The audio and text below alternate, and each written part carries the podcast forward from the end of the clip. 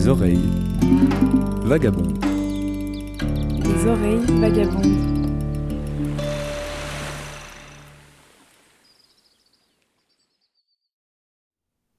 Le grondement de la gomme contre l'asphalte appartient au passé.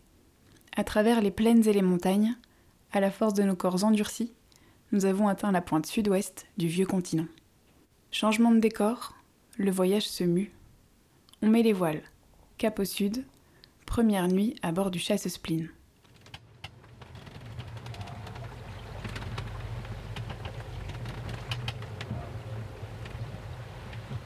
Brrr, j'ai pas chaud moi. Il fait pas si froid dans cette couchette un peu exiguë, mais je sens bien que les draps sont humides. J'ai bien fait de pas me déshabiller. De toute façon, j'en suis incapable. J'ai la nausée. Je suis bien comme ça. Allongé contre lui, pas bouger. Bon, le bateau roule un peu. Comme ça, là, sur le dos, elle est contre la paroi, je suis bien. Elle peut s'appuyer sur moi, je ne devrais pas trop bouger. Elle ne va déjà pas très bien.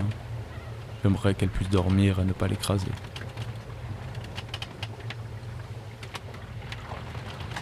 Cinq jours, c'est pas la mer à boire. C'est la première nuit, ça ira mieux demain. Tout a l'air de bien se passer dehors. Il faut que je dorme un peu.